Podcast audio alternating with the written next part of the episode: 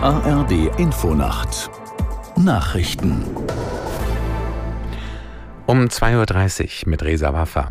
Wegen des angekündigten Dauerregens könnte sich die Hochwasserlage in einigen Teilen Deutschlands wieder verschärfen. Kritisch ist die Lage vor allem an Flüssen in Niedersachsen, Sachsen-Anhalt und Thüringen. Aus der Nachrichtenredaktion Bastian Brandau. Sieben Landkreise in Niedersachsen haben inzwischen ein besonderes Ereignis ausgerufen, die Vorstufe zum Katastrophenfall. Der zuständige niedersächsische Landesbetrieb gibt in seinem Lagebericht an, dass die Regenfälle sich insbesondere auf die Flüsse Hunte, Hase und Ems im Nordwesten auswirken dürften. Die Deiche seien aber grundsätzlich in einem guten Zustand. Starke Regenfälle lassen derzeit die Pegel auch in anderen Regionen anschwellen.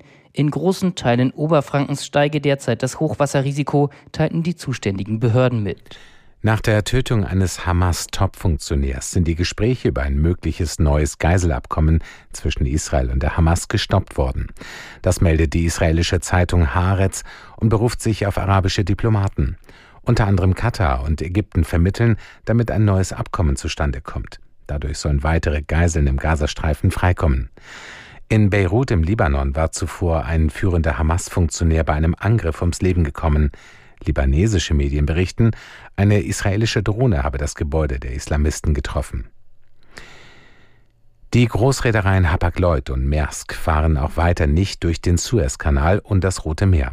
In knapp einer Woche werde neu entschieden, ob die Schiffe weiterhin umgeleitet werden, sagte ein Sprecher von Hapag-Lloyd. Grund ist die angespannte Sicherheitslage. Seit Beginn des Krieges zwischen Israel und der Hamas hatten jemenitische Houthi-Rebellen immer wieder internationale Handelsschiffe angegriffen. Für den Welthandel gilt das Rote Meer als einer der wichtigsten Schifffahrtswege. In Großbritannien streiken von heute an die Assistenzärzte knapp eine Woche für höhere Löhne. Etwa die Hälfte der Mediziner in britischen Krankenhäusern sind Assistenzärzte. Aus London Christoph Brössel. Die Assistenzärzte haben bereits im vergangenen Jahr mehrfach die Arbeit niedergelegt, um für höhere Gehälter zu protestieren, ohne Erfolg. Im Dezember mussten wegen eines dreitägigen Streiks bereits 88.000 Termine in England verlegt werden. Nun dürften es deutlich mehr Personen werden, die auf die Wartelisten gesetzt werden müssen. Wegen der schwierigen Lage im Gesundheitswesen warten bereits 1,2 Millionen Patienten auf eine Operation oder Behandlung im Krankenhaus. Das Wetter in Deutschland. Es ist meist stark bewölkt, verbreitet Schauer, später in Teilen Bayerns länger trocken. Tiefstwerte 10 bis 14 Grad. An der Nordsee Sturmböen. Tagsüber stark bewölkt, an der Ostsee anhaltender Regen, sonst Schauer 5 bis 13 Grad. Die weiteren Aussichten.